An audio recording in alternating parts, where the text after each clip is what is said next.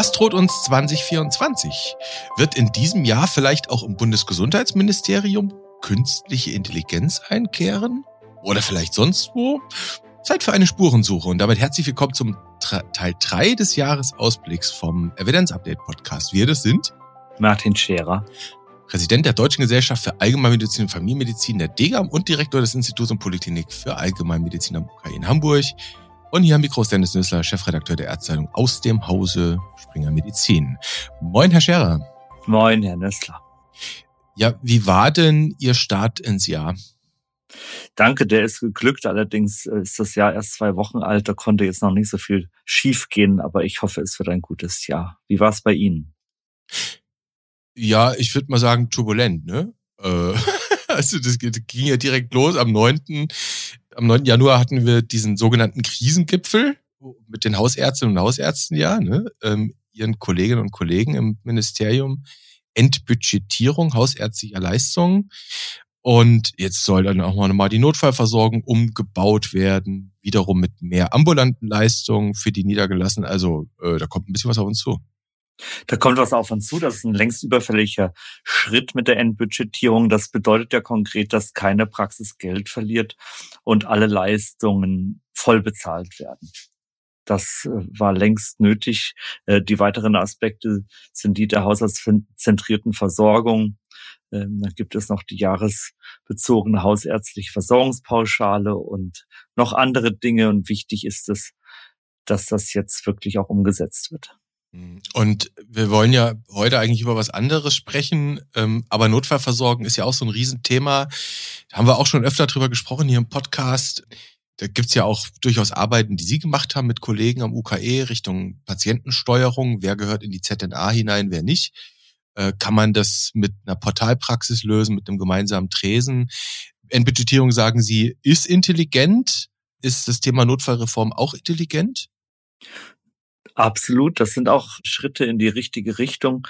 Wichtig ist jetzt nur, dass auch die Umsetzung erfolgt und da liegt der Ball ganz klar bei der Politik und der ärztlichen Selbstverwaltung.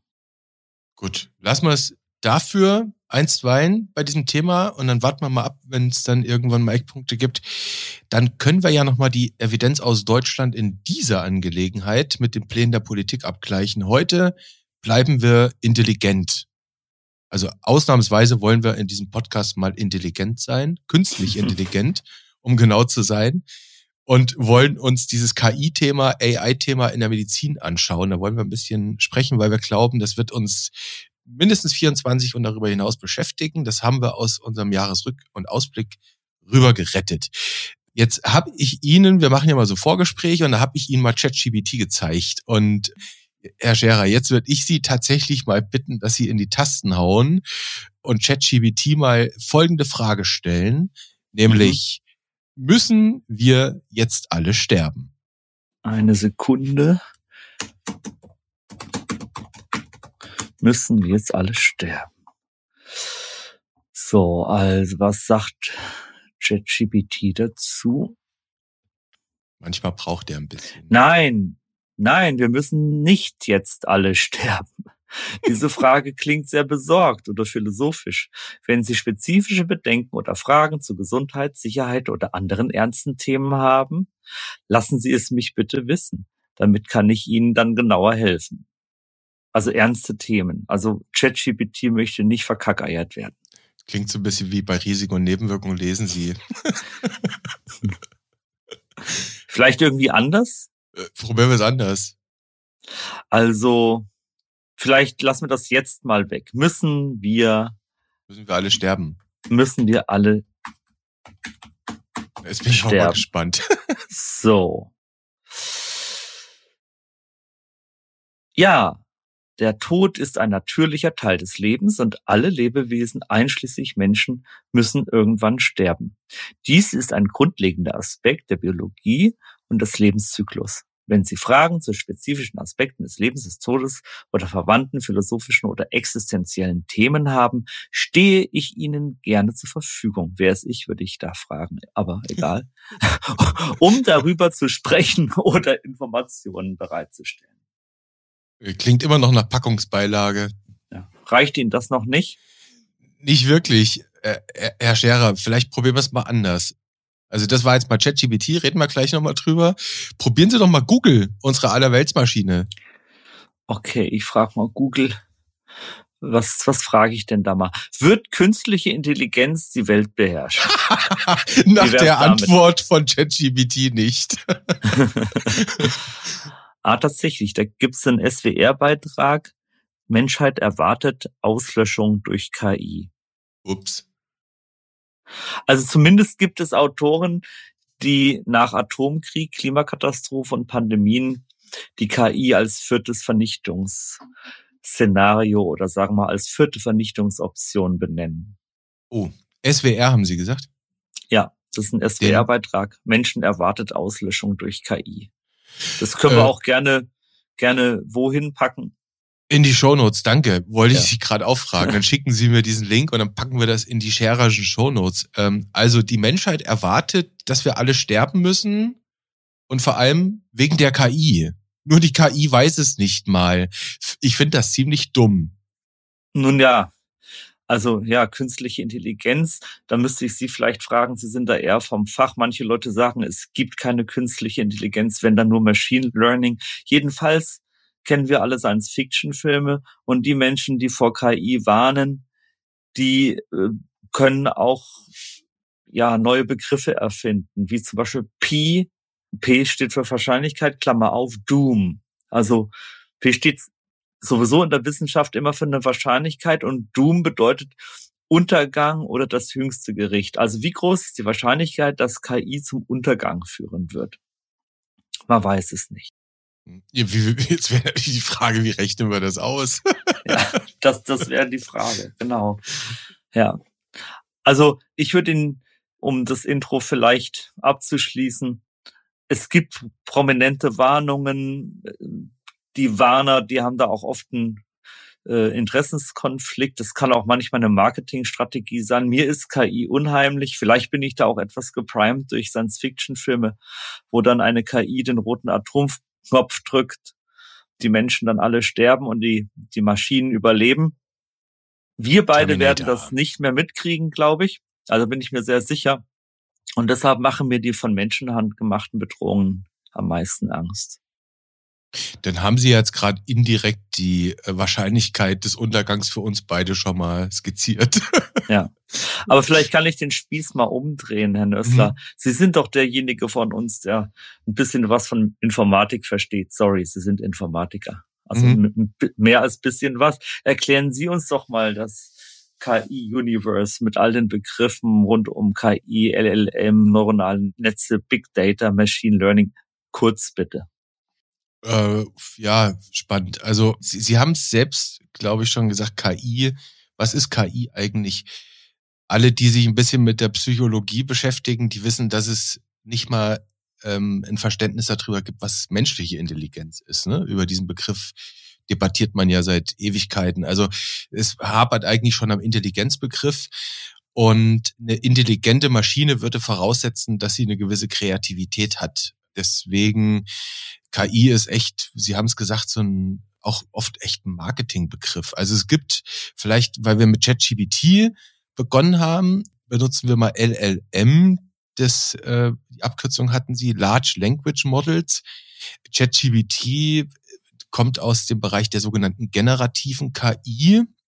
Das heißt, die ist in der Lage, über große Sprachmodelle Sprache erstens zu verstehen, nicht inhaltlich, sondern rein aus der Semantik heraus, gewisse Bezüge herzustellen und dann auf der anderen Seite, also das ist die Frage, die Sie eingegeben haben, müssen wir alle sterben? Das kann sie nicht inhaltlich, aber vom Kontext verstehen und dann kann sie in diesem riesen Large Language Model, das ist wie ein riesen, riesen Bibliothek, auf die die äh, trainiert wurde, kann sie gucken, was würde denn auf so eine Frage üblicherweise folgen? Und im Prinzip ist die total dumm, diese KI, dieses LLM, weil sie kein Verständnis von Sterben hat. Sie weiß nicht, was das Sterben bedeutet. Sie weiß nur, dass in der Regel so eine Antwort käme.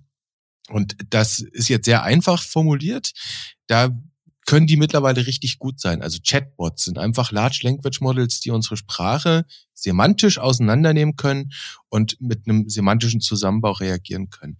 Und das bezeichnet man so ein bisschen als KI. Wenn man richtig tief in die KI, artifizielle Intelligenz reingeht, dann sind wir eigentlich bei neuronalen Netzen. Und da beginnt dann auch ein Stück weit Kreativität. Das sind nämlich im Prinzip Schaltkreise, äh, Knoten und Kanten, würden Informatiker sagen, die hintereinander in verschiedenen Schichten liegen, ähm, die immer wieder letztlich auch so ähnlich wie Wahrscheinlichkeiten äh, Dinge ausprobieren und durchgeben. Und so, so nähern die sich quasi in Entscheidungsstrukturen. Ganz, ganz einfach formuliert. So echte KI-Leute würden mich jetzt wahrscheinlich tadeln, dass das alles viel zu einfach ist. Und hinter all diesem, also Large Language Models, die mit KI eigentlich im klassischen Sinne nicht viel zu tun haben, wie ChatGPT und diesen neuronalen Netzen stehen immer zwei Dinge. Das ist eben Big Data. Diese Maschinen brauchen unheimlich viele Daten, damit sie überhaupt trainiert werden können.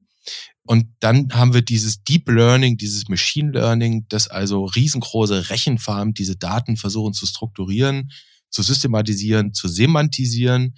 Und da, das ist dann eben auch nicht mehr Intelligenz, im Zweifel auch mit Wahrscheinlichkeitsrechnungen gewisse Dinge zu machen.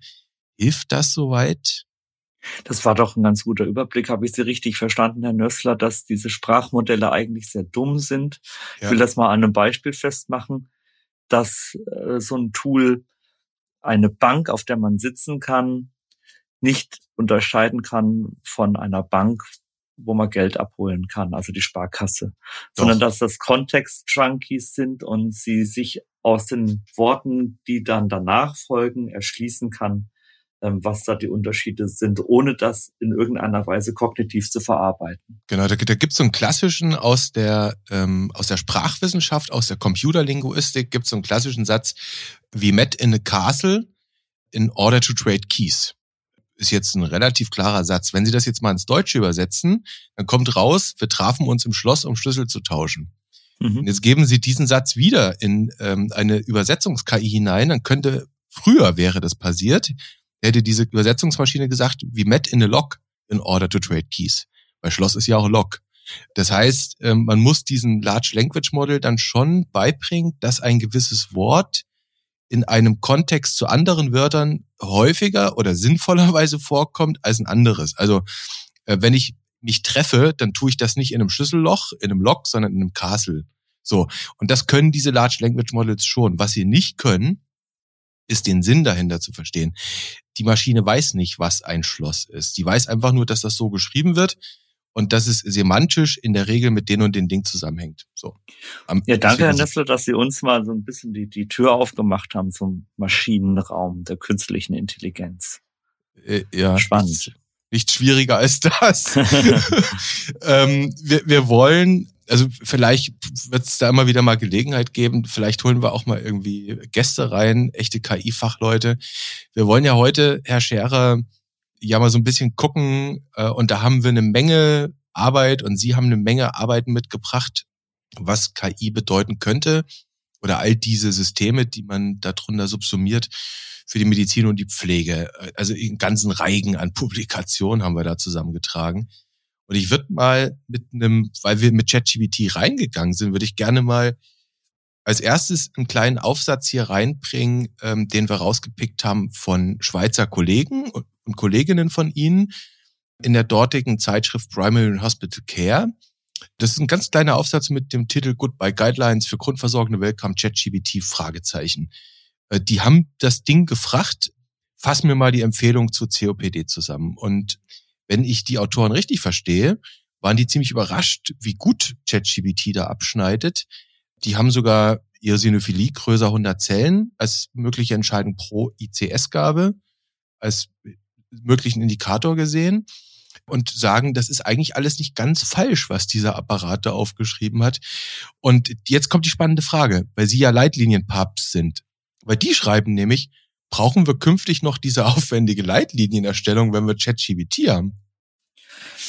Ja, die brauchen wir schon, weil ja ChatGPT keine neue Evidenz generiert. Das heißt, das ganze ich sag mal, Finden von Literatur, das kriegt's vielleicht noch hin, aber dann geht's weiter mit Critical Appraisal, mit Evidenztabellen, mit Bewertungen, mit Studienselektion, ähm, alles das, was das wissenschaftliche Arbeiten ausmacht, äh, dann weiter zum Formulieren von Empfehlungen, Anpassungen auf den Versorgungskontext anhand spezifischer Schlüsselfragen bis hin zum Konsensverfahren.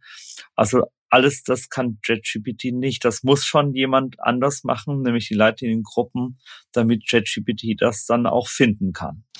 Erinnern Sie sich an die vorletzte Episode Leitlinie Müdigkeit? Da waren wir auch an dem Punkt, dass die immer länger werden. Das könnte dann irgendwann hilfreich sein, mir so eine Leitlinie zusammenzufassen. Das könnte sein, ja. Und das kann es dann wahrscheinlich auch ganz gut. Mhm. Okay, möglicher Einsatzzweck. Fassen wir mal eine Leitlinie zusammen. Äh, wir bleiben ganz kurz in der Schweiz. Andere Arbeit, die wir da gefunden haben. Und zwar, jetzt wird's ein bisschen verrückt. Eine Autorengruppe aus St. Gallen, Zürich und Bern in der Radioonkologie. Und da haben die auch ChatGBT gefragt.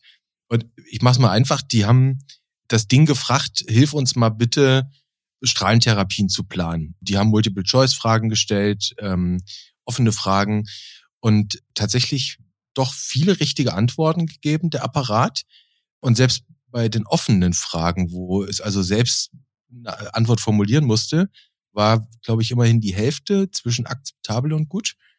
Nur wenn es dann richtig hardcore wurde, berechnen wir mal irgendwie eine Gamma-Dosis, hat es wohl fürchterlich daneben gelegen. Aber die behaupten, die Autoren, das ist so deren, deren Fazit, dass diese Large Language Models vermutlich einen sehr krassen Impact ähm, auf die Zukunft der Medizin, speziell in der Radioonkologie, haben können. Jetzt mal bös gefragt, ist das das Ende der Strahlentherapeuten, Herr Scherer? Ich glaube, das Thema, das werden wir noch häufiger in einem Podcast hier jetzt kriegen, ähm, Maschine statt Mensch oder Mensch durch Maschine ersetzbar. Ich muss noch einmal kurz einen Schritt in Ihre Jagdgründe reinmachen. Ihnen sagt sicherlich der Name Alan Turing etwas. Natürlich. Von, na, natürlich. Wer war das? Alan der Turing, der die Turing-Maschine erfunden hat. Der Gründer der Jawohl. Kryptographie. Jawohl. Und dann gibt's auch diesen Turing-Test, der ähm, auf der Tatsache basiert, dass intelligentes Verhalten eines Computers in der Fähigkeit besteht, bei kognitiven Aufgaben tatsächlich menschliche Leistungen zu erzielen. Also zurück zu Ihrer Frage. Ist das das Ende der Strahlentherapeuten? Wenn der ärztliche Beruf das Herunterbeten von Wissensinhalten wäre, dann könnte man sagen, dass die Ärztinnen und Ärzte durch ein solches Tool ersetzbar werden. Aber Medizin ist sehr viel mehr, äh, nämlich die Integration des objektiven Befundes, der Anamnese der Patientenperspektive, der externen Evidenz und eben der ärztlichen Erfahrung. Das heißt, bei der Beantwortung von Wissensfragen, denke ich, ist so ein Tool auch mir persönlich überlegen. Äh, bei einem OSCI wird es wahrscheinlich anders aussehen. Mhm. OSCI, Herr Nössler, Studium. Objective Structured äh, Clinical Examination. Also im Ernst, so reizvoll Mensch gegen Maschine-Szenarien auch sein mögen, das ist nicht zielführend. Ich glaube, es wird immer wieder darum gehen, umschriebene Anwendungen zu identifizieren, die Sinn machen und die wirklich einen Mehrwert bieten. Die gehen wir jetzt gleich mal durch. Vielleicht finden wir ja aus dem ganzen Reigen der Papers Mehrwert. Vielleicht noch kurz zu dem Turing-Test, der Intelligenz einer Maschine testen soll. Ich glaube, bis heute hat kein Apparat den bestanden. Also man versucht es, glaube ich, immer wieder mal, aber wenn ich das recht überschaue, ist mir nicht bekannt, dass das gelungen wäre. Also auch reproduzierbar gelungen wäre. Mhm. So viel zum Thema Intelligenz und Dummheit im Apparat. Ähm, wir kommen von der Schweiz, Herr Scherer, nach Indien. Sie haben Arbeit rausgesucht. Das ist eine Art Review. Ich würde auch sagen Aufsatz ähm, aus dem Jahr 2019. Das ist natürlich was jetzt dieses Thema angeht, schon eine relativ große Zeitspanne. Äh, da wird ja einiges passiert sein. Was ich interessant fand, ich lese ja diesen Text nie in diesen Arbeiten, ich verstehe das immer nicht. Ich gucke mir die Bildchen an. Und was ich spannend fand da drin, war äh, diese Waagschale, die sie abgebildet haben, mit den möglichen Fragen zu Advantages und Disadvantages, also Disadvantage. Im Prinzip habe ich gesagt, die Arbeitserleichterung, Präzision und Einsparung, die solche Maschinen einbringen könnten, könnten das Problem Jobverlust oder Verlust emotionaler Intelligenz Übergewichten. Wie schätzen Sie das ein, was die da geschrieben haben? Am Ende liegen auf den Disadvantages, auf der Seite der Waagschale mit den Disadvantages zwei Kästchen, nämlich Loss of Jobs, Arbeitsplatzverlust und das, was sie eben sagte, Verlust äh, von emotionaler Intelligenz und auch Empathie. Aber auf der Vorteilsseite liegen dann deutlich mehr, also ähm, Effizienz, ähm, Genauigkeit, Präzision, herabgesetzter Workload, mehr Zeit für den Patienten, Geldeinsparung, besseres Monitoring.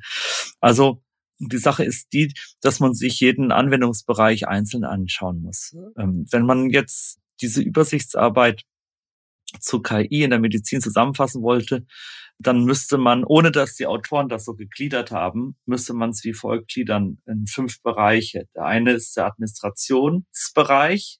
Hm. Äh, der zweite ist die Bildverarbeitung, Bilderkennung. Dritte ist Decision Support und der vierte sind so operative Verfahren, auch ähm, Medikamentenausgabe, Tools und der fünfte dann Variables. Ich will es mal ganz kurz machen. Also ähm, im ersten Bereich mit der Administration das sind so Dinge wie Terminvereinbarung, Impftermine für Kinder, Recall-Systeme, Online-Terminvergabe, Online-Check-ins, ähm, auch vielleicht schon mal ähm, kleine Anamnese-Abfragen.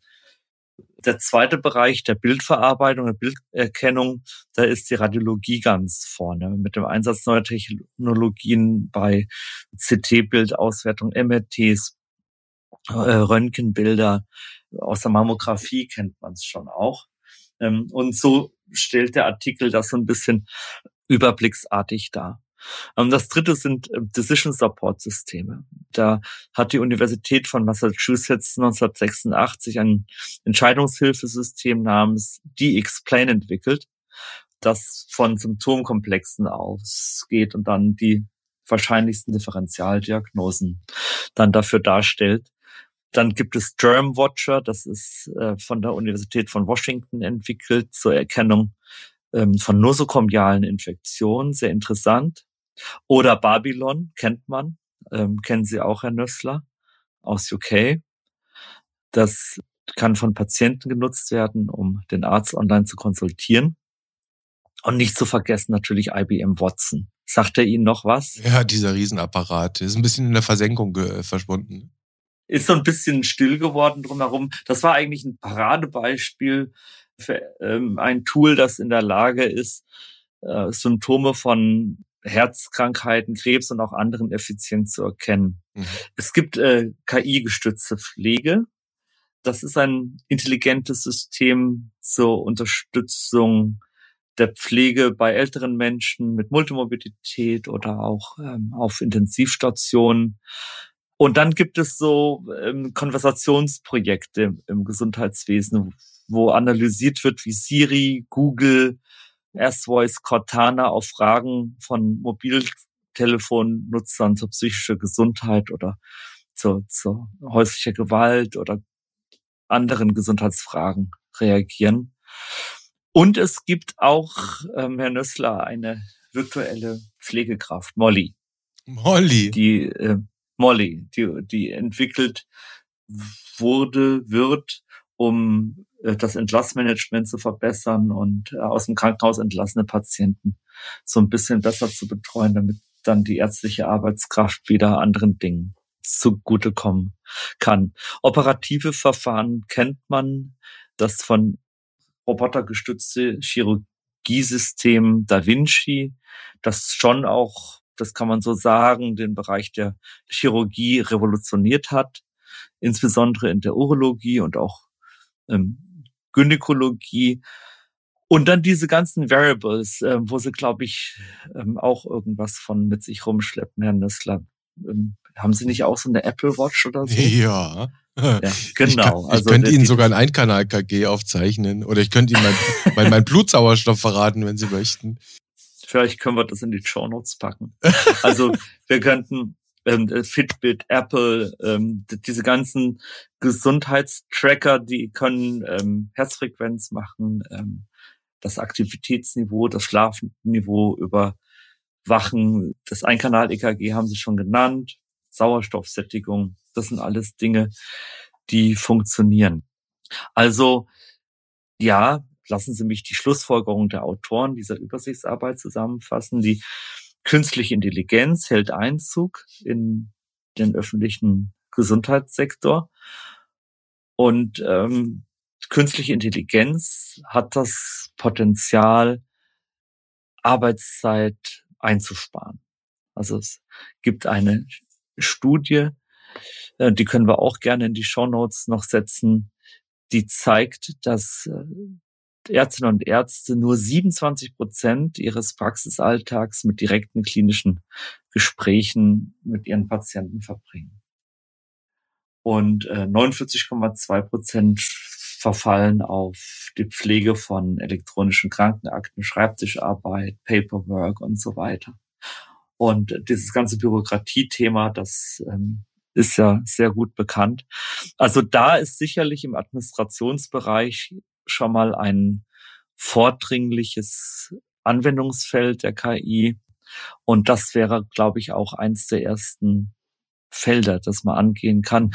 Die weiteren Felder, die kommen, sind natürlich Patientensicherheit, äh, Medikamentenausgabe. Es gibt intelligente Medikamentenausgabesysteme, die Stellfehler auf Null reduziert haben. Und Sie wissen, das haben nachts die Pflegekräfte mhm. im Nachtdienst, haben die Medikamenten gestellt. Ja.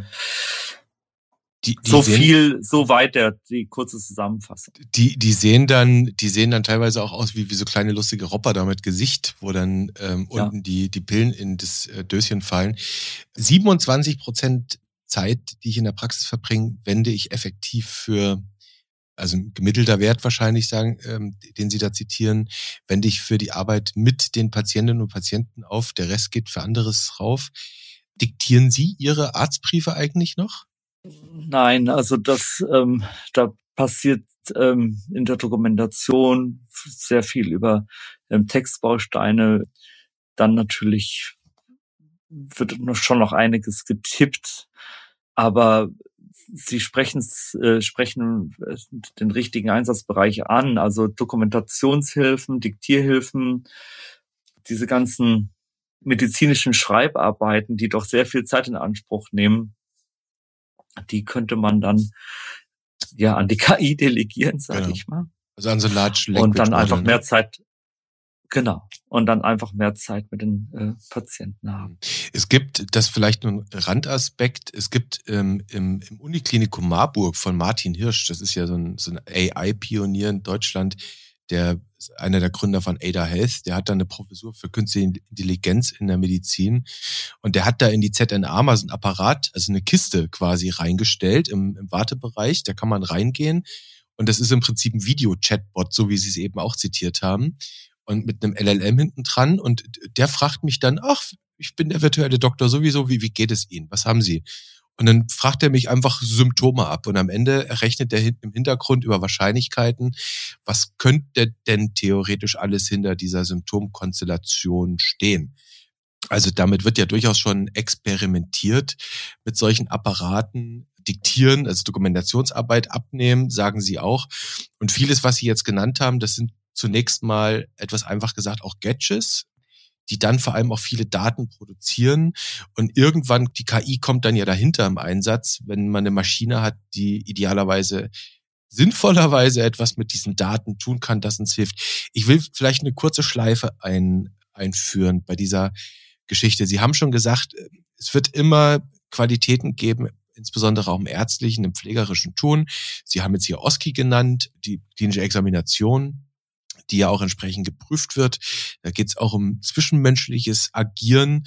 Aber man kann ja jetzt auch schon sehen, es wird wahrscheinlich immer wieder, in Zukunft wird es vielleicht Dinge geben, siehe Blutdruck, da kommen wir gleich noch zu am Ende, was vielleicht am Ende besser einfach Maschinen können. Dann haben wir auch das Thema Weißkittelhypertonie weg. Ich will zu der Gelegenheit ein Essay von Richard David Brecht reinbringen. Der ist von 2020, Künstliche Intelligenz und der Sinn des Lebens. Äh, der hat damals prophezeit oder formuliert, seine Hypothese, dass ganz viel heutige menschliche Arbeit in Zukunft von auch hochversiert, fachlich hochversierte Arbeit künftig Maschinen machen können. Und ich sag mal, Blutdruck messen könnte ja eben auch sowas sein. Und eigentlich ist das damals dieser Essay ein Plädoyer fürs Bürgergeld gewesen, aber jetzt mal davon weggegangen. Wie könnte denn in einer digital klug unterstützten Welt, äh, also wir reden über Unterstützungssysteme, der ärztliche Beruf dann in Zukunft aussehen? Machen Sie doch mal eine Utopie. Ja, die Utopie wäre die, dass man wirklich mehr Zeit in das investieren kann, für das man ausgebildet wurde. Und das sind diese ganzen administrativen Unterstützungen, nicht nur von Ärztinnen und Ärzten, auch von ärztlichem Assistenzpersonal. Da ist ja sehr viel ähm, Telefonarbeit nötig, ähm, Terminierungsarbeit, Wiederholungsfolgerezepte und so weiter. Da können gute Chatbots und zum Teil wird es auch schon gemacht, sehr viel Zeit einsparen und auch unterstützen, ohne dass das dann am anderen Ende der Leitung als Qualitätsdefizit wahrgenommen werden muss. Und ansonsten, Herr Nössler, äh, muss man jede einzelne Innovation so behandeln, wie wir das in diesem Podcast immer tun. Immer nach dem Mehrwert fragen, nach Belegen für den Zusatznutzen fragen und das dann einzeln abarbeiten. Und das ist das Problem an diesen Utopien, so eine Utopie. Wir haben mal eine Arbeit gemacht mit zusammen mit Oldenburger Kollegen und Christina Spörer über die Hausarztpraxis der Zukunft, wo wir so ein paar wünschenswerte Szenarien äh, entworfen haben. Also jede Utopie besteht eigentlich aus einer Vielzahl von zu evaluierenden Einzelinterventionen. Das ist die Schwierigkeit daran, Utopien zu entwerfen. Das sind Mosaike aus vielen einzelnen Steinchen, wo sich hinter jedem einzelnen Stein eine ganze Forschungswelt verbirgt. Das ist die Schwierigkeit. Mhm. Also allein um nochmal bei dem Beispiel ähm, Dokumentation, also beispielsweise der Arztbrief oder die Befüllung auch der EPA, die ja, wenn es gut gemacht ist, durchaus medizinisch nützlich sein kann. Ähm, das wäre so ein Mosaiksteinchen, so ein Bausteinchen, sagen Sie. Äh, das müsste man halt einzeln dann durchgehen und dann muss man das halt mal erproben und idealerweise dann auch mit einer Studie begleiten und gucken, ist das Ergebnis gut oder vielleicht sogar besser. Genau, Sie haben nochmal die Mosaiksteinchen angesprochen. Also ein solches Mosaiksteinchen wäre dann tatsächlich mal so eine hm, Feasibility Study erstmal, dass man ähm, bestimmte Dokumentationshilfen oder administrative Unterstützungen ähm, in einem Cluster von verschiedenen Praxen untersucht, diesen Praxen dann Usual Care Cluster Praxen gegenüberstellt, in denen es eben so läuft, wie es bislang auch war, dann die Erfahrungen vielleicht erstmal qualitativ abgreift und dann eventuell noch den einen oder anderen quantitativen Endpunkt sich überlegt, ähm, Arztzeit ähm, oder eingesparte Zeit, vielleicht auch gesundheitsökonomische Analysen. Und das wäre dann so ein Mosaikstein, wie Sie es gesagt haben, mal so eine, eine umschriebene administrative Lösung in verschiedenen Praxen mit Vergleichspraxen gegenübergestellt zu untersuchen. Mhm. Gut. Dann hätte ich jetzt fast gesagt, dann machen wir das doch morgen einfach mal. Können wir uns ja mal vornehmen. Gehen wir diese Mosaiksteinchen vielleicht mal durch. Ganz verschiedene Mosaiksteinchen, die jetzt nicht alle miteinander kombinierbar sind oder aufeinander einzahlen, whatever. Aber alles so, so mögliche kleinere Ansätze, die man dann auch gut untersuchen muss. Und was wir halt heute machen wollen, ist, wir gucken in die Evidenz hinein, wir gucken in, in die Literatur. Was wissen wir? Und das sind nicht nur Aufsätze, sondern eben auch Reviews und ganz ordentliche Arbeiten, wo man versucht hat, eben mal Beweise zu finden, ob uns KI-Systeme helfen können, im konkreten Beispiel. Das erste, und da habe ich direkt gezuckt, das ähm, ist ein Review aus Nature Medicine, den sie mitgebracht haben da geht es um die Zukunft der Krebsfrüherkennung. Wenn man jetzt da nur die ersten zwei Seiten sich anguckt, wird man sofort an den Begriff Heilsversprechen erinnert. Herr Scherer, klingelt's da bei Ihnen? Sprechen Sie jetzt mein Kurz- oder Langzeitgedächtnis an. Egal. In beiden Gedächtnissen finden sich Podcast-Episoden zu diesem mhm. Thema. Genau. Äh, in, in, in der letzten war das auch. Okay. Das Thema, ja, Missverständnis Früherkennung Wenn man dann in diesem Aufsatz aber weiterliest, ähm, dann wird der interessant und wie so ziemlich alle dieser Aufsätze, die sind ja nicht ganz unkomplex, darf ich vielleicht sagen. Was ich hier aber spannend fand, ist, dass die dann relativ schnell ähm, das Thema One Size Fits All in Frage stellen. Also sagen, das ist ja heute unser Problem bei so einem organisierten, flächendeckenden Screening, dass ich halt immer auch so subklinische, selbstimitierende Dinge detektiere und dann unnötig interveniere. Und die haben nur ein Beispiel, das sie betrachtet haben, metastasiertes Mammakarzinom. Und da haben die wenn ich das richtig verstanden habe, so eine Art Idee entwickelt, wie man auch eben mit KI und Algorithmen gestützten ähm, System eine bessere Risikostratifizierung hinbekommen könnte als heute. Das geht dann so weit, dass sie Daten aus Biobanken mit individualen Daten vergleichen, Mutationsmarkern, Risikofaktoren und so weiter. Und am Ende führt das, wenn ich das richtig verstehe, dazu, dass man daraus einen Risikokalkulator entwickeln könnte, der die Leute auf den besseren Behandlungspfad bringt. Also Harm und Benefits gut auseinanderzuhalten. Äh, ist das die schöne neue Welt? Ist sie zu schön oder klingt sie realistisch? Das hängt immer von dem Kontext ab. Ähm, denken Sie an das Schloss und den Schlüssel oder das Beispiel mit den zwei Bänken. Also äh, es kommt auf den Versorgungskontext an, in den das eingekleidet ist. Die biologische Rationale dieser Idee ist nachvollziehbar ähm, und besteht eigentlich aus zwei Säulen. Die eine Säule ist, dass die Nachweismethoden immer empfindlicher werden und dass es schwierig sein kann, unbedeutende Veränderungen von Läsionen äh, von denen zu unterscheiden, die einen lebensbedrohlichen Ausgang haben können und maligne sein können. Und die zweite Säule ist die, dass unterschiedliche Datenquellen integriert werden sollten. Also, dass man Merkmale zum individuellen Risiko hat, ähm, dass man eine Reihe von Testmethoden benutzt mit optimalen Leistungsmerkmalen, dass es bestimmte Sensoren bei Kontrastmitteln gibt, molekulare Methoden und daraus dann so eine Art Score entsteht. An, auch da wieder, Herr Nüssler, das ist, muss man sich vorstellen, wie so ein Tool, wie so ein neues Gerät wäre dann so ein Score zu behandeln, der ähnlich wie die Mammographie auch seinen Zusatznutzen als ein Baustein einer komplexen Intervention unter Beweis stellen müsste. Also erstmal natürlich als Einzelbaustein, aber dann natürlich noch als eingegliederter Baustein in einer Versorgungskette. Und das ist das, was oft vergessen wird, wenn so schöne neue Welten beschrieben werden, dass wir im Grunde genommen von ganzen Versorgungsketten sprechen. Mhm. Also das eine, was auf dem Papier gut aussieht, mag auf dem Papier gut sein und in der Individualbetrachtung gut sein, aber man muss es dann ein bisschen globaler untersuchen. Ähm, was ich in dieser Arbeit interessant fand, die haben sich ja auch mit Dingen beschäftigt oder mit einem Ausblick beschäftigt, was so an ja, diagnostischen Hilfsmitteln auf uns zukommen könnte, was sie eben auch schon ansprachen aus der anderen Arbeit. Die haben da zum Beispiel gesagt, naja, statt der heute üblichen Screening-Diagnostik mittels Computertomographie oder PET, um jetzt mal so die krassen Dinger zu nennen, haben die dann gesprochen von implantierbaren Sensoren. Das kennen wir aus dem Diabetes, Smart Tattoos, das ist Farbe, die reagiert biochemisch, Nanoneedle-Patches, künstliche Zellen, das wahrscheinlich Zellklone oder Organoide oder virtuelle Klone, whatever.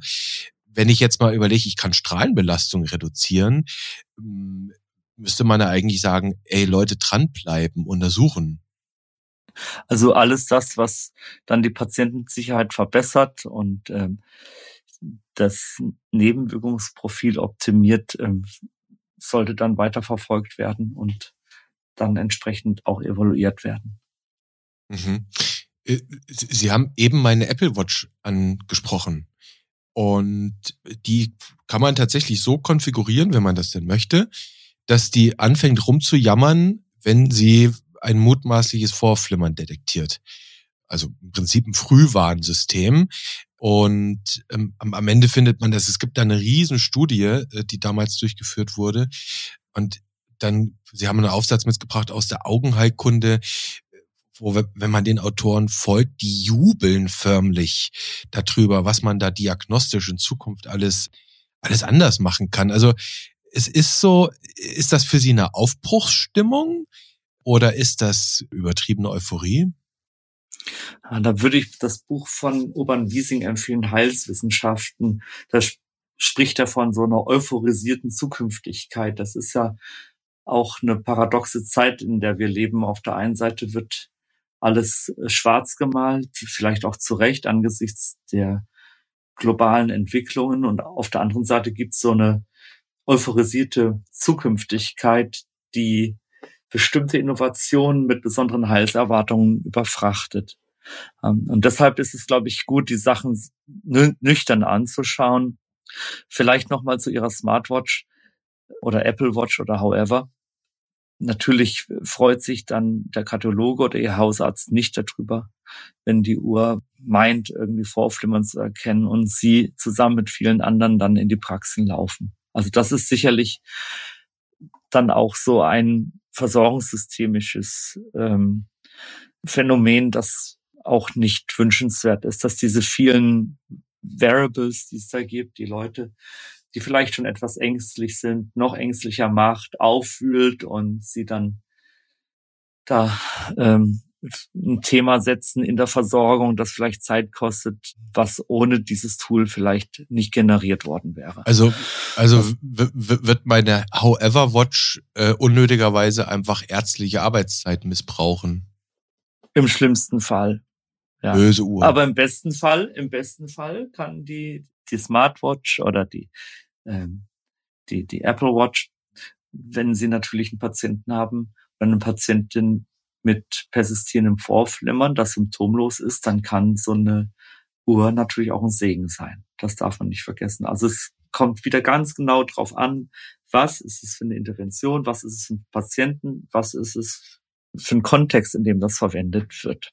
Wobei bei letzteren, die Sie angesprochen haben, da ist das Teil dann einfach nützlich, weil man ein im Alltag gut integrierbares und auch in anderer Hinsicht nützliches Variable hat, das mir eine Verlaufskontrolle und eine Red Flag Diagnostik ermöglicht. Ja, richtig. Die Euphorie in der ähm, Ophthalmologie, in der Augenheilkunde, die ist tatsächlich partiell gerechtfertigt.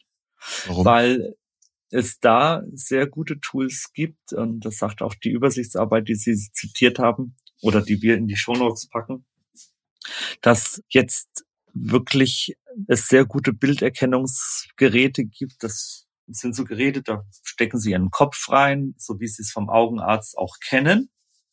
Nur, dass am anderen Ende eben jetzt Ihnen am Tisch kein Augenarzt gegenüber sitzt, sondern Sie stecken da einfach ihr, ihren, ihren Kopf da rein. Und dieses Gerät ist in der Lage, drei sehr häufige Augenerkrankungen zu erkennen. Die Makuladegeneration, die diabetische Retinopathie oder auch das Glaukom. Das ist eine absolute, eine absolute Innovation. Also denken Sie nur an die regelmäßigen augenärztlichen Untersuchungen, die bei Diabetikern erforderlich sind. Wenn man jetzt sagt, Mensch, es, es muss jetzt vielleicht nicht jeder Diabetiker regelmäßig zum Augenarzt, sondern da könnte man vielleicht auch mal so ein Gerät in der Hausarztpraxis stellen. Äh, das sind alles Versorgungsszenarien, die denkbar sind. Aber auch hier bei so einem, bei so einem Augengerät, ähm, wie zum Beispiel dem Rabbit oder anderen, die es da gibt, haben sie natürlich dann eine riesige, ähm, riesiges Backend, diese ganzen Bildverarbeitungen, die dann vielleicht zum Teil online passieren. Dann müssen wieder Datenschutzthemen gelöst werden.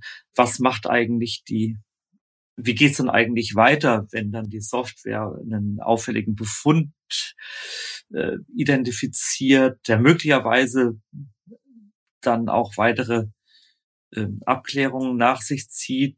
Wie wird dann eine Augenärztin, ein Augenarzt dazugeschaltet? Also das Tool ist das eine, aber die Einbettung in den Versorgungskontext ist das andere. Und, äh, und de deshalb auch hier nochmal, die Versorgungskette ist entscheidend. Also man muss bei allem, was man dann einsetzt, sich ganz genau das Versorgungsszenario überlegen, die Anwendungssituation überlegen, aber dann auch, wie es weitergeht mit auffälligen Befunden.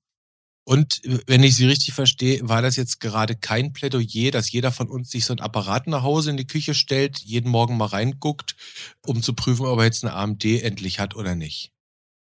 Nee, das eben genau nicht, sondern das genaue Gegenteil. Ich muss mir genau die Fragestellung überlegen, genau den Anwendungsbereich und muss eigentlich vorher schon wissen, was ich mit den Befunden dann noch mache. Ja, ich meine, das ist ja gerade Augenheilkunde ist ja spannend. Da haben wir ja auch eine radikale Unterversorgung in ganz vielen Bereichen in Deutschland. Und wir wissen auch, konservative Augenheilkunde wird immer schwieriger da könnte das, wie Sie sagen, dann tatsächlich in der Primärversorgung, wenn das gut validiert ist, so ein Apparillo eine Option sein, wo man sagt, ich habe ein MVZ, da habe ich sowas drin, da brauche ich jetzt keine Ophthalmologin in der BAG und meine Diabetiker, die lasse ich da einmal im Jahr reingucken. Und wenn ich da was auffällig sehe, dann kann ich die Überweisung angehen. Ja, also Unterstützung beim Case Finding zum okay. Beispiel. Dann wird wieder Arztzeit frei. Okay. Das scheint fast schon so einer der roten Fäden zu sein im Gespräch. Wollen wir einen Schritt weitergehen, Herr Scherer? Ähm, Sehr gerne. Bildgebung haben Sie jetzt schon gesagt, das ist eins der ganz, ganz großen Felder, wo mit Deep Learning, mit Mustererkennung letztlich durch dieses Deep Learning man relativ viel äh, Erfolge erzielt. Auch in der Dermatologie wird unheimlich viel daran geforscht, Mustererkennung. Wir haben hier noch eine Arbeit aus dem letzten Juni, da geht es um Gliom und Artificial Intelligence.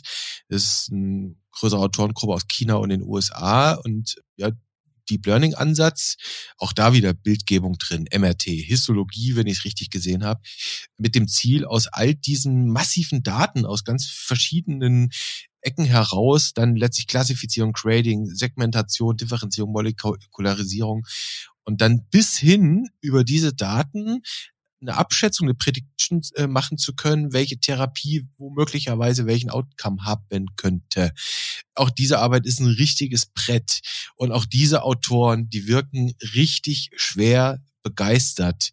Aber am Ende, wenn ich die Arbeit richtig verstanden habe, ist wirklich durchevaluiert ist das auch alles noch nicht. Das ist genau das Problem. Die Idee ist erstmal gut, dass man sagt, es gibt auch hier unterschiedliche Datenquellen, bildgebende Daten, die digitale Pathologie, Multiomics-Daten. Vielleicht können Sie dann gleich nochmal erklären, was das ist. Multiomics? Und mhm. wenn Sie wollen, da haben Sie Proteomik drin, Genomik, also all, all diese Dinge. Genau. Und diese Scores, die dann da entstehen, die müssen erstmal validiert werden und dann brauchen Sie Folgestudien, die zeigen, dass die Implementation der Scores dann auch die patientenrelevanten Outcomes verbessert. Hm. Validieren, validieren und nochmals validieren. Die, den Ausblick, den die machen, und jetzt beginnen wir wieder utopisch zu werden und ich ahne Ihre Antwort, aber der Ausblick ist nicht uncharmant. Den haben Sie ja an anderer Stelle vorhin auch schon angedeutet. Nämlich, wenn diese Geräte gelingen, wenn diese Verfahren, die die dort schildern und testen wollen, gelingen, dann könnte das aus deren Sicht sehr hilfreich sein, das große Problem, das wir heute haben, besser zu lösen in der Zukunft, nämlich dass heute viele falsche Leute die falschen Interventionen oder eben nicht die richtigen Interventionen bekommen. Also die Idee wäre doch gut. Die Idee ist auch gut, Herr Nössler. Will da auch gar kein Wasser in den Wein gießen, aber denken Sie an den letzten Podcast zurück. Ähm, wo wir wirklich sehr schwerwiegende Versorgungsprobleme in unserem Gesundheitssystem diskutiert haben, vom Inverse Care Law bis hin zu den Problemen der Über- und der Fehlversorgung, dass die falschen Personen die falsche Medizin kriegen. Das ist ja nicht nur ein Problem des Inverse Care Laws und des, der sozialen Ungleichheit und des fehlenden Zugangs, sondern es ist ja auch ein Problem einer angebotsinduzierten Nachfrage und vielen anderen Fehlanreizen im Gesundheitssystem. Ich bin skeptisch, Herr Nössler, dass diese komplexen Probleme des Gesundheitssystems durch Maschinen lösbar sind. Im Gegenteil, also wenn wir wollen, dass technische Innovationen im Gesundheitssystem der Zukunft gewinnbringend eingesetzt werden, können, dann müssen wir die Versorgungsprobleme, die jetzt schon da sind, in den Griff kriegen. Das klingt jetzt aber gar nicht mehr so utopisch. Ja, vielleicht kann ich Ihre Laune wieder verbessern. Machen Sie mal weiter. okay. Ich will mich jetzt hier ganz sicher nicht als technikgläubig outen. Also ich, ich bin es erstens nicht, nur weil ich einen Apple Watch habe, aber ich bin auch nicht der große Technikpessimist, gebe ich zu. Sie hatten eingangs gesagt, das große Thema, ja, tolle KI, tolle Maschine, alles schön, aber die Studien muss ja erstmal jemand machen. Und das kann eben die Maschine nicht. Ich will auch ein bisschen utopisch gedacht äh, das Ganze mal umdrehen und sagen, vielleicht hat der Scherer mit dieser Idee ja gar nicht recht. Wir haben ja, Stichwort Risikorechner hatten wir eben, in der Hausarztpraxis haben wir ja auch Risikorechner, Ariba, ne? klassisch so. Und hinter Ariba stecken immer Studien, große Studien, Validierungen, damit das halbwegs verlässliche Aussagen und Schwankungsbreiten sind und Risiken, die man da sehen kann. So, jetzt haben Sie gesagt, naja, diese Studien muss jemand machen. Das, dafür braucht es Menschen mit Sinn und Verstand, letztlich Forschende. Und jetzt bin ich mal ein bisschen, Sie dürfen das naiv nennen.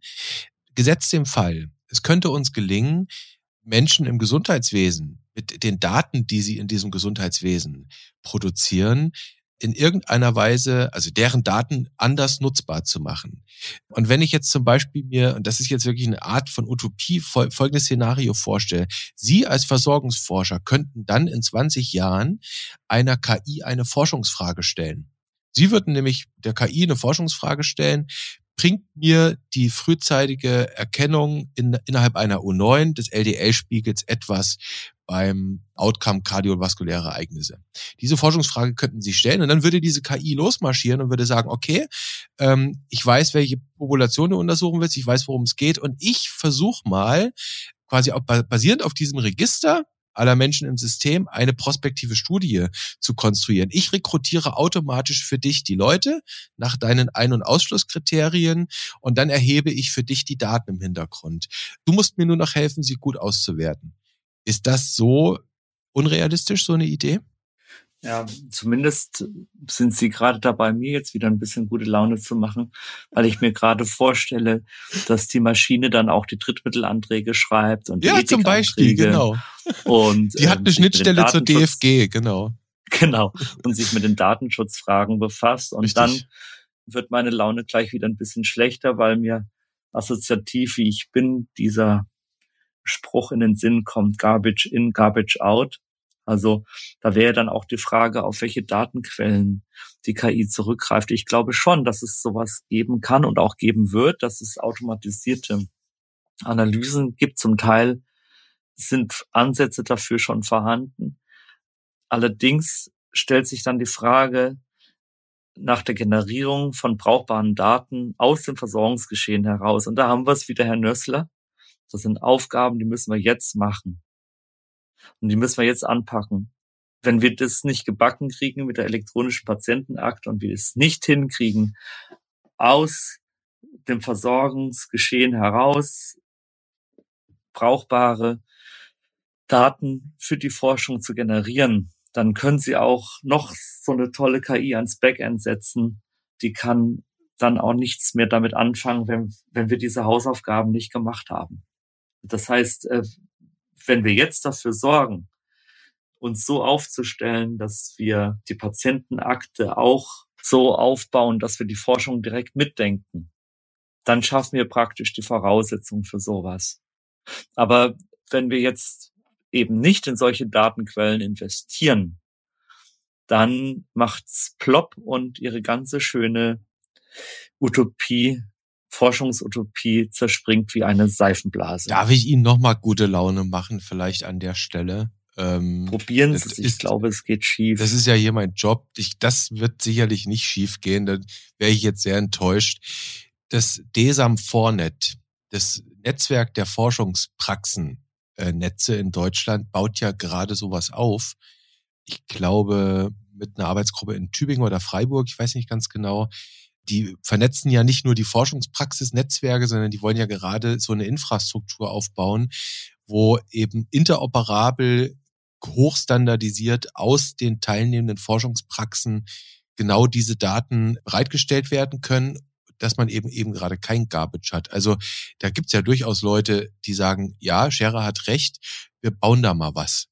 Na gut, das ähm, jetzt ähm, zeigen Sie mir, welche Blumen wir in unserem eigenen Garten haben. Das sind natürlich, ähm, das, das sind natürlich genau die richtigen Ansätze. Ja, und deshalb hat ja Degam und Desam zusammen auch diese Initiative auf den Weg gebracht und ähm, in die Richtung muss es auch gehen.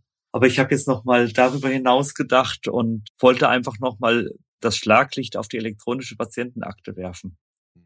Dass die eben nicht nur ein Patientenverwaltungstool sein darf, sondern eben für Studiendaten auch die entsprechende Voraussetzung mitbringen muss. Ja. Das ist ja in der Tat auch die Basis des entsprechenden DigiG, das im Februar in Kraft treten wird. Und das Gesundheitsdatennutzungsgesetz, das damit dranhängt, äh, da geht's ja genau darum, was Sie sagen, dass man eine vernünftige EPA schafft auf ordentlichen Standards. Das ist die Fire-Basis hier, das ist der Datenstandard. Mit ordentlichen MIOs, dass man dann damit auch vernünftige Forschung machen kann. Ich will noch einen Schritt weitergehen Richtung Daten erheben. Also da sind sich, glaube ich, alle einig, ohne eine vernünftige EPA und Datenstruktur brauchen wir über KI nicht nachdenken. Was mir oftmals so auffällt beim Thema KI, beziehungsweise eigentlich Deep Learning, darum geht's ja eher, weil diese Maschinen funktionieren nur dann, wenn man sie trainieren kann. Das hängt mit allem zusammen. Ob jetzt LLM, Wahrscheinlichkeitsrechnung, neuronale Netzwerke ist dabei völlig egal. Sie brauchen unheimlich viele Trainingsdaten, damit die Signifikanzen finden, Muster finden können, mögliche Zusammenhänge. Wenn wir die Hoffnung haben, dass Maschinen uns damit irgendwann mal helfen können, müssen wir uns da nicht zwangsläufig nackig machen müssen? Und wo soll das hinführen, dass die Maschine uns unsterblich macht. Zum Beispiel, naja, unsterblich, aber, aber mindestens vielleicht, ich weiß nicht, was ist denn so der Wunsch der Menschen? Ja, es gibt Leute, ja, die wollen, es gibt, es gibt Leute, die wollen unsterblich sein. Andere wollen, also, wollen alt werden und gesund bleiben. Genau. Ja, Herr Nössler, die, die Geschichte der Menschheit ist, ist voller Versuche, dem Tod zu entkommen. Also denken Sie an die Wunderheiler. Vor 100 Jahren hat in Frankreich jemand die Idee gehabt, das menschliche Leben durch die Transplantation von Affenhoden zu verlängern. Dann oh. gab es vor wenigen Jahren ein Start-up, das in Kalifornien das Blutplasma von unter 25-Jährigen als Jungbrunnen verkauft hat. Ähm, es gibt übrigens einen russischen Internetunternehmer, der bis zum Jahr 2035 einen Avatar samt künstlichem Hirn bauen will, in das er die Persönlichkeit eines Menschen kopieren will. Oh. Und deshalb hier einfach mal auch ein Buchtipp an dieser Stelle ich weiß nicht, ob Sie das Buch kennen von Moritz Riesewig und Hans Block. Das Buch heißt die digitale Seele und das Ziel, das in diesem Buch beschrieben wird, das ist nicht mehr die physische, sondern die digitale Unsterblichkeit. Mhm. Also da gibt es dann einen, einen digitalen Doppelgänger. Das und, ist dann Ihr ähm, Twitter-Profil. Richtig, nein, das ist mein, mein Podcast-Nachfolger. Okay. Also ja. nach, nachdem ich den Löffel abgegeben habe, ähm, kann dann mein digitaler Doppelgänger äh, mit ihrem Doppelgänger, weil sie dann auch den Löffel abgegeben haben werden, ähm, die unterhalten sich dann bei Ärztezeitung Space oder was weiß ich, äh, unterhalten die sich dann mit unseren Stimmen ja. relativ individuell und bei Fort fortgeschritteneren KI-Varianten, ja, entstehen dann da auch Konversationen, wo Gedanken und Ideen rauskommen mit unseren Stimmen, die über das hinaus gehen, was wir zu Lebzeiten in den Podcasts entwickelt haben. Das ist aber Die digitale Seele. Das ist das ist eine Utopie, weil das würde eben diese Intelligenz, diese Kreativität, ne, voraussetzen, wo man sagt, Kreativität könnte ein ein Anzeichen für Intelligenz sein, wenn dann mit dem Wissen diese digitale Seele neue Gedanken äh, entdeckt. Ich kannte dieses Buch nicht, Digitale Seele, ich habe es mir gerade aufgeschrieben, werde ich mir kaufen und nicht in die Shownotes schreiben, damit es mir die anderen nicht wegkaufen. Nein, Quatsch, wir machen einfach beides. ähm, kommt in die Shownotes. Wir kommen auf das Thema Daten gleich nochmal zurück, vielleicht nochmal anders. Also Sie haben gesagt, ja, hm, digitale Seele, da steckt auch eine fette Dystopie natürlich drin. Das gehört immer mit dazu. Das muss jetzt noch nicht mal ein Weltuntergangsszenario sein, sondern ich gebe Ihnen ein anderes Beispiel auf Ihre Frage, ja, was machen wir denn mit diesen ganzen tollen Daten, wenn, wenn wir zwei digital total nackig sind? Ich gebe Ihnen ein anderes Beispiel. Ich Anfang Mitte 40, Sie zwei Tage älter, mehr oder weniger. Wir haben jetzt nicht vor, dass wir morgen den Löffel abgeben wollen. Und das, was man niemandem wünscht, ist, dass in so einer Lebensphase eine Malignität entdeckt wird. So. Das passiert aber vielen Menschen. Und was diese Menschen sich wünschen, ist, dass sie die bestmögliche Therapie bekommen. Und dann kommt die sogenannte Präzisionsonkologie auf den Plan, die eigentlich auch nur das will und die dann versucht, über Mutationsmuster herauszufinden, welches Therapieschema könnte dieser Person wirklich helfen. Und die setzen in der Onkologie enorm Hoffnung auf diese Daten. Aber gerade dort haben wir ja so wenig Daten. Also ist nicht aus diesem Use Case, sage ich mal, durchaus nachvollziehbar, dass wenn ein junger Mensch ein relativ junger Mensch so, so ein Leiden hat, der Wunsch, dass man ihm dann hilft und dann auch nachgelagert die Idee, ja, wenn es die Daten gibt und die könnten anderen wie mir in Zukunft besser helfen, der ist nachvollziehbar, oder? Das ist mehr als nachvollziehbar, Herr Nössler. Ich kann nur dazu überhaupt nichts sagen. Das könnte ich eigentlich nur, wenn genau dieser Ansatz dann auch in dem Format einer wissenschaftlichen Originalarbeit nachzulesen wäre. Mit allem drum und dran, also mit Einleitung, Methoden, Ergebnissen, Diskussion. Und das ist genau das, wo wir am Anfang schon mal waren, Dennis. Diese ganzen Utopien, die, die setzen an sehr komplexen Zukunftsvorstellungen an. Aber man muss sie letztlich runterbrechen auf evaluierbare Einzelbausteine, die dann auch ihren Zusatznutzen einfach äh, belegen müssen. Ich weiß, das ist eine totale Spaßbremse, aber anders wird es nicht funktionieren.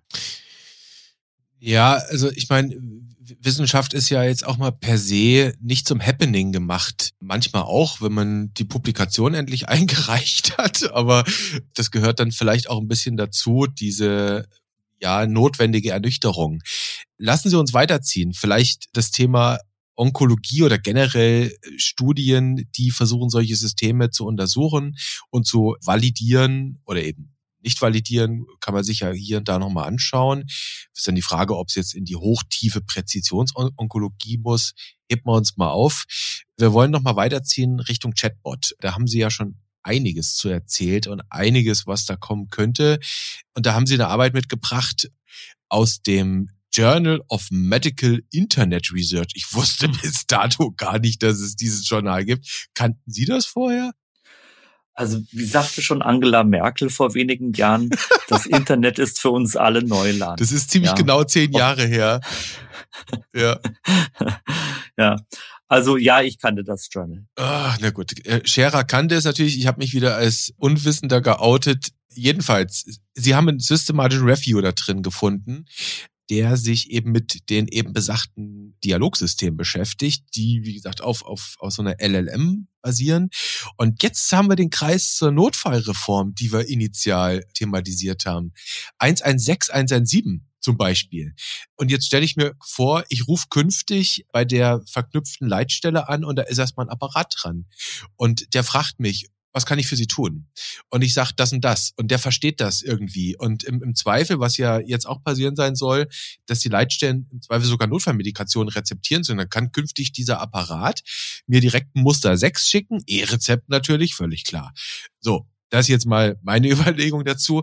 Dieser Review, Herr Scherer, hat 31 Arbeiten gefunden und wie immer, wen wundert's, gemischte Evidenz. Was können solche Systeme?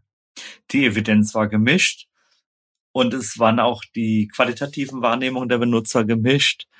Und hier kommt's wieder, Herr Nössler, ein Satz, den Sie jetzt zum allerersten Mal hören wahrscheinlich. Die Qualität vieler Studien war begrenzt und ein verbessertes Studiendesign und eine verbesserte Berichterstattung sind notwendig. Ich bin irritiert, ist, ja. Völlig neu, oder? Völlig neu, ja. Noch, noch nie gehört, auch noch nie gehört als Schlussfolgerung in einem systematischen Review. Also, das ist genau das, was ich eben auch zum Ausdruck bringen wollte. Es, es können die Interventionen noch so intelligent und vielversprechend sein, wenn dann die systematischen Übersichtsarbeiten zu der Schlussfolgerung kommen, dass die methodische Qualität der Evaluationsstudien verbesserungsbedürftig ist, dann hilft uns das eben auch nicht weiter. Das bekannte Plädoyer macht bessere Studien, macht mehr Studien, ja. macht die so richtigen Studien. Allerdings, allerdings muss man auch dazu sagen, Diese Arbeit, die wir jetzt gerade besprechen, die ist 2020 publiziert worden. Die Entwicklung auf diesem Gebiet der, der Chatbots, die ist extrem schnell und viele Studien dieses Reviews sind einfach auch veraltet. Also das heißt, Sie, ja. Sie, würden, Sie, Sie würden davon ausgehen, dass sich allein bei diesen Chatbots, diesen Systemen, ChatGPT ist jetzt knapp zwei Jahre bekannt, dass sich da etliches getan hat seither. Das würde ich annehmen, ja. Okay, also würde man diesen Review jetzt nochmal neu machen? Das könnte ja eigentlich auch mal eine Sache für Cochrane sein, die das ja immer in neuen Versionen dann auflegen. Könnte es sein, dass man schon mehr Evidenz findet? Die Frage, die Frage ist dann nur, ist es besser geworden? Ja, das würde ich auch so sehen. Herr Scherer, weil wir das Thema ethische Dimension ansprechen müssen, ganz sicher nicht abschließend, wollen wir vielleicht nochmal als vorletztes hier reingehen mit einer Arbeit tatsächlich aus der Primärversorgung. Jetzt waren wir in der Ophthalmologie unterwegs, wir waren in der Onkologie unterwegs. Primärversorgung, Bluthochdruck. Da haben sie ein Review in die Shownotes reingepackt aus Asia, aus mehreren asiatischen Ländern. Große Autorengruppe aus dem Jahr 21, da ist sie veröffentlicht worden. Und da geht es um ja mittels Telemedizin und auf Big Data basierter Abschätzung, also wahrscheinlich Übertragung der Millimeter HG-Werte, eine Art Prädiktion, wie wird sich dein Hochdruck entwickeln, um damit in Erfahrung zu bringen aus der Ferne, wie bist du eingestellt, müssen wir da was tun. Und da haben wir wieder die von Ihnen eben schon erwähnten Sensoren und Smartphones und meine äh, However Watch. ähm, und natürlich sagen auch die, jetzt darf ich den Scherer wieder paraphrasieren, es brauche große Beobachtungsstudien und vor allem randomisiert kontrollierte Studien.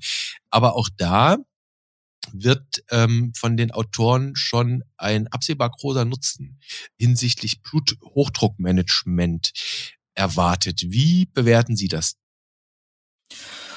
Also der absehbar große Nutzen, den würde ich unter die Überschrift euphorisierte Zukünftigkeit setzen. Mhm.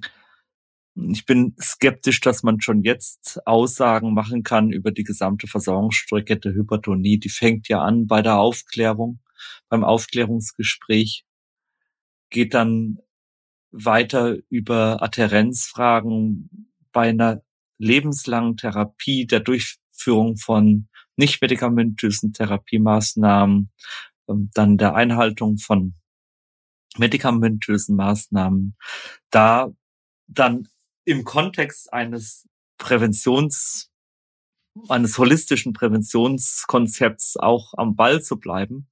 Also ich weiß gar nicht, wo ich da zuerst anfangen soll, denn Sie wissen, dass wir den Bluthochdruck immer auch im Kontext anderer Risikofaktoren behandeln und dass wir immer auch das gesamte kardiovaskuläre Risikoprofil behandeln. Und deshalb muss man genau wissen, an welcher Stelle dieses ganzen Versorgungskosmos jetzt so eine KI oder so ein Tool, so ein Big Data basierter Ansatz weiterhelfen kann. Nehmen wir einfach mal ein Mosaiksteinchen raus. Sie sagen, es ist möglich, dass, oder die Autoren, mhm. es ist möglich, Blutdruckverläufe vorher, vorherzusagen. Dann muss ich ziemlich genau wissen, an welcher Stelle der Versorgung mir das wie weiterhilft. Sind wir dann bei einem Ariba-ähnlichen Ansatz mit Smileys, mit gelben und mit roten Smileys? Was soll das dann wieder bewirken? Macht das vielleicht die Adherenz besser bei nicht medikamentösen oder bei medikamentösen Maßnahmen? Was ich damit sagen will, wir haben es hier mit einer Erkrankung zu tun, die eine lebenslange Betreuung und eine lebenslange Aufmerksamkeit verdient die Lebensstilmaßnahmen zur Folge hat und medikamentöse Maßnahmen und Monitoring-Fragen. Und da ist dann der Use Case ganz klar zu definieren und diesen einzelnen Use Case wiederum muss man dann auch evaluieren. Das ist so eine Antwort, die haben Sie für heute echt auf Taste, ne? Ich hoffe, dass ich die Leute damit nicht langweile. Ich versuche es auch jedes Mal ein bisschen anders zu formulieren. Haben Sie das gemerkt, dass ich da versuche, so ein bisschen eine Variation reinzubringen? Ja, aber das Ich habe jetzt zum Beispiel das Wort Use Case benutzt. Den, ja? das, den haben Sie mir, den haben Sie bei mir geklaut. ähm, ja, ja, nee, also Sie, Sie, Sie machen das total fabelhaft. Ähm, Auf der anderen Seite, sie, sie sind auch schon so ein bisschen, jetzt hätte ich fast gesagt, sauer, aber auch so ein bisschen, ja, verärgert über diese, ich zitiere Herrn Scherer, euphorisierte Zukünftigkeit, die man als Ablenkung von dem, was das Zeug eigentlich kann, verstehen kann. Naja, sauer nicht, aber sagen wir mal überdrüssig und genervt. Okay. Das ist doch schön. Martin Scherer ist überdrüssig und genervt ob der Euro euphorisierten Zukünftigkeit. Das ist so eine echte Anti-Schlagzeile. Ähm, aber ich habe es mir trotzdem mal aufgeschrieben. Ja, dennoch, ich will noch mal kurz bleiben in der Primärversorgung. Hochdruck. Also ja, natürlich sagen Sie, wo jetzt jeder auch nicken wird, wir müssen das immer in den Kontext setzen. Einfach nur den Hoch Hochdruck blöd messen. Damit ist noch nichts gewonnen. Aber ähm, denken wir an die Typ 2 Diabetes oder Typ 1 Diabetes, ganz egal, wo es heute schon echt fast, ja, usual care kann man das sagen, ist, dass die Leute, wenn sie wollen, sich diese Patches in den Oberarm stecken und dann wird quasi übers übers Handy gemessen, ne? Also das ist dann ja irgendwie so die Gewebeglucose und dann wird geschätzt, ne, wie ist die Blutglucose und dann kann das Handy ja sogar einer Insulinpumpe schon ein Signal geben und und reinjubeln. Und also die Dinger sind ja schon in der Anwendung. Und das jetzt gedacht Richtung Millimeter HG bei denjenigen, wo es helfen kann. Das ist ein schönes Beispiel, der Vergleich mit den Diabetes-Patches das kann für den einen Diabetiker eine absolut sinnvolle Lösung sein und für den anderen eher nicht.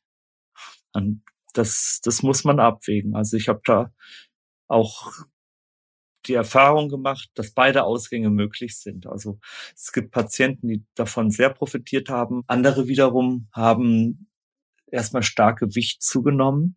Das sind Patienten, bei denen hätte man vielleicht einen viel höheren Blutzucker toleriert, vielleicht auch einen höheren HbA1c toleriert, aber diese Kopplung von Patch und Insulinpumpe nimmt einem das dann ab und dann sind die Patienten zuweilen viel strenger eingestellt, kriegen dann auch mehr Insulin, nehmen dann auch Gewicht zu. Also das sind überhaupt keine einfachen Themen.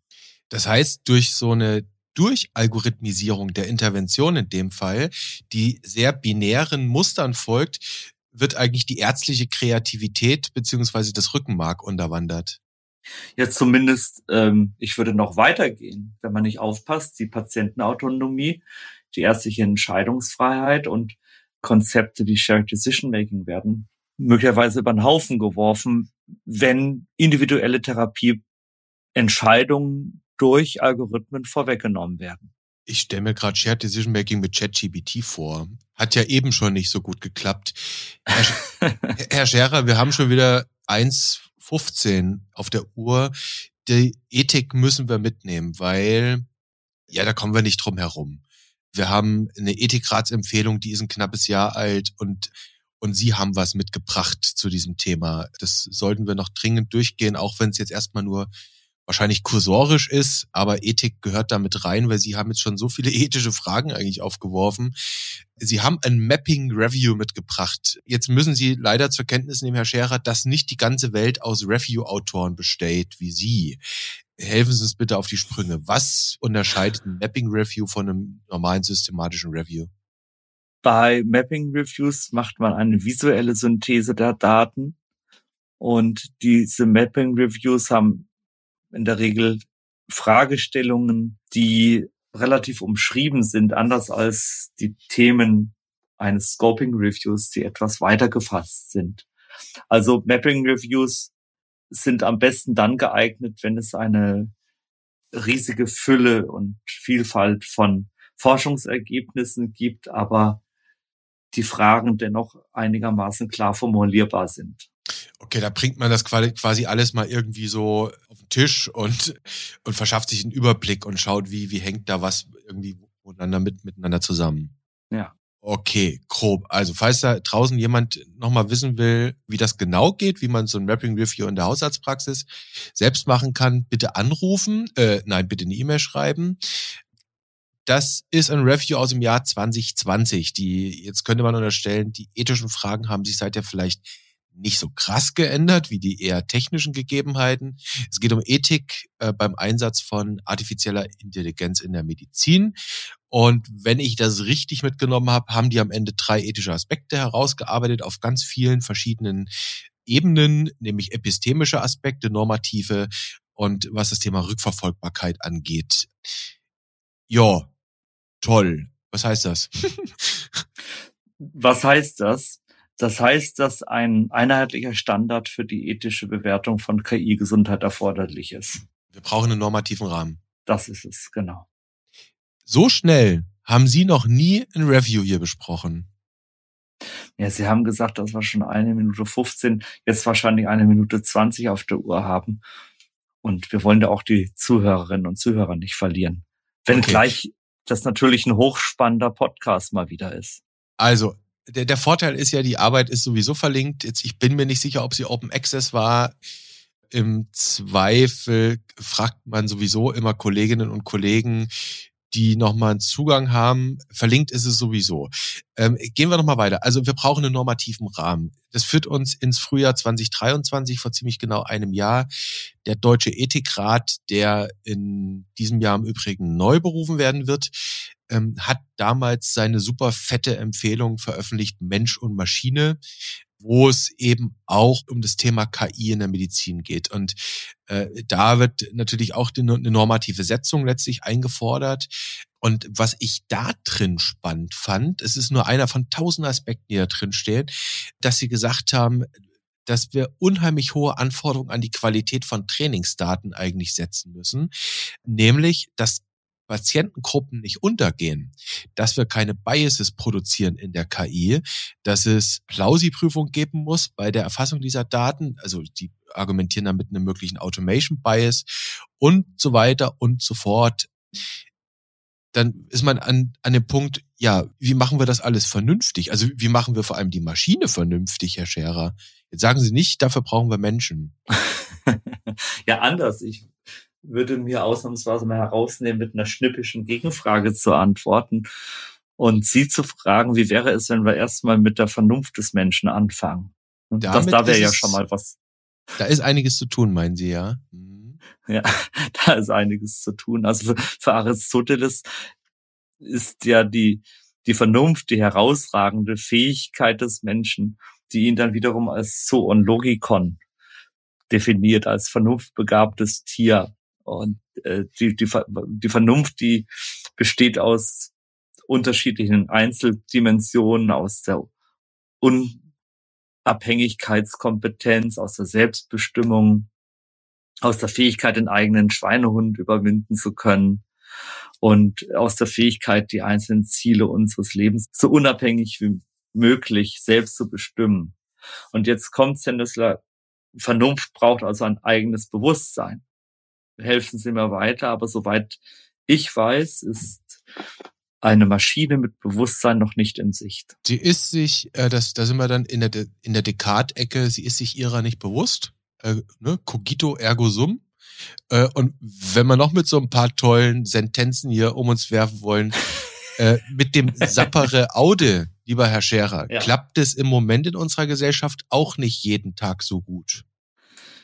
Nee, das ist es genau. Ja.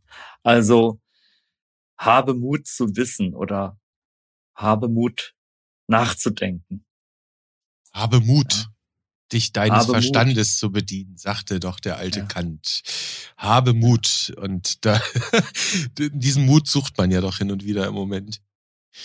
Jetzt stelle ich hier eine Frage, die Sie schon achtmal beantwortet haben oder zehnmal. Ich weiß das nicht. Ich habe da jetzt keine ja, Checkliste geführt. Aber wenn ich nochmal in dieser Ethikratstellungnahme drin bleibe bei der Medizin. Wie gesagt, da sind ganz viele ähm, Dinge drin, die jetzt hier durchzuarbeiten. Ach, da sitzen wir übermorgen noch. Aber die Sache, die Sie schon mehrfach beantwortet haben, nämlich, dass es die Menschen in Medizin und Pflege weiter brauchen wird, weil die ganz spezifische Dinge können, weil die im Zweifel vernünftiger sind als ein Apparat oder eine ähm, However Watch. Das teilt der Ethikrat nicht ganz so, diese Einschätzung. Zum Beispiel steht da drin, dass die glauben, dass KI-Systeme Ärzte und Psychologen insbesondere bei der Psychotherapie äh, in Zukunft durchaus vollständig ersetzen könnten. Davon gehen die aus. Da widersprechen die Ihnen auch gar nicht. Äh, Sie hatten ja eben diese Chatbots selbst angesprochen. Und der Ethikrat schreibt dann, eine vollständige Ersetzung der ärztlichen Fachkraft durch ein KI-System gefährdet aber das Patientenwohl und ist auch nicht dadurch zu rechtfertigen, dass schon heute in bestimmten Versorgungsbereichen ein akuter Personalmangel besteht. Es bedürfe immer eines personalen Gegenübers. Punkt. Also, da ist jetzt eigentlich gar kein Widerspruch zu Martin Scherer drin. Jetzt habe ich aber ein Problem, Herr Scherer. Wenn wir unsere Menschheit richtig beobachten, nicht nur historisch, auch gegenwärtig, dann stellen wir fest, was die Menschen machen können, das werden sie tun. Egal, wie doof das ist. Das ist, glaube ich, die Erfahrung aus der Vergangenheit. Das heißt, wenn wir heute wissen, es wird möglich sein, dass ich Psychotherapie mit einer Maschine machen kann, dann wird das Einzug in die Realität finden. Das kann gut sein, dass das früher oder später der Fall ist. Und ähm, wir sind damit wieder beim Anfang und ähm, Sie wissen, Sie sind ein Meister im Schließen hermeneutischer Kreise, auch hier heute mal wieder. Also äh, das Mensch gegen Maschine-Szenario. Also im Schach habe ich schon lange keine Chance mehr gegen den Computer. Ich kann mich noch dran erinnern, vor vielen Jahren hat Kasparov schon gegen Deep Blue verloren. Ja, genau. Deep und, Blue war auch IBM, äh, ne? Richtig. Und äh, wir haben über Turing-Tests und so weiter gesprochen, über diese ganzen Mensch gegen Maschine-Szenarien, Mensch durch Maschine ersetzbar. Das sind äh, theoretische Übungen und, und theoretische Diskussionen. Denn es müsste ja der, der Weg bis zum kompletten Ersatz eines Psychotherapeuten oder auch einer, einer Ärztin, eines Arztes der Weg dahin besteht ja aus einer Verkettung mehrerer komplexer Interventionen, wo für unterschiedliche Teile der Versorgung, des Versorgungssettings, des Versorgungsablaufs ähm, jeweils wirklich belastbare Daten zur Verfügung stehen müssten, dass die KI das besser macht als eine Psychotherapeutin, der Arzt, die Ärztin und so weiter insofern bin ich da relativ leidenschaftslos. Also wenn eine Kette von Studien, die den gesamten Versorgungsablauf abbilden, darlegt, dass das gut funktioniert, und zwar besser als mit menschlicher Hand oder durch eine menschliche Behandlerin, dann ist das ein Befund, den man ernst nehmen muss und kann. Das sind dann Daten, die der Arzt, der Ethikrat auch zur Grundlage seiner Erwägungen dann machen muss. Aber zum jetzigen Zeitpunkt darüber zu spekulieren, wo diese Daten überhaupt nicht vorliegen, das ist meines Erachtens verfrüht. Und täglich grüßt das Studientier, wenn nicht sogar das Review-Tier. Ähm Gut. Sagt ähm, das Podcast-Ungeheuer. Sagt das Podcast-Ungeheuer auf der anderen Seite. Herr Scherer, 1,30 das ist ein ganzes Fußballspiel. Wollen wir abpfeifen? Nicht ohne Franz Beckenbauer zu gedenken. Und auch anderen, denen wir gedenken können aus dem Fußball. Kai Bernstein zum Beispiel. Man muss kein BSC-Fan sein. Äh, in diesem Sinne, Herr Scherer, machen wir für heute einen Punkt an dieser Stelle. Und ja, wie machen wir weiter? Also irgendwo schwirrt das äh, Thema einarmige Studien noch herum. Ich weiß gar nicht, wo das herkommt. Müssen uns mal überlegen, ob wir das dann für die nächste Folge auswählen oder mal wieder ein gesundheitspolitisches Tagesthema nehmen. So soll es sein, wobei einarmige Studien schon spannend sind. Bringt uns nämlich auch in die KI-Welt rein mit äh, virtuellen Kontrollen. So soll es sein. End oder weder. Herr Scherer, vielen Dank an Sie für dieses knackig kurze Gespräch heute über künstlich dumme Intelligenz oder eben auch nicht. Und dann wünschen wir auch den Hörerinnen und Hörern da draußen alles Gute und bleiben Sie intelligent. Danke, Sie auch. Tschüss. Tschüss.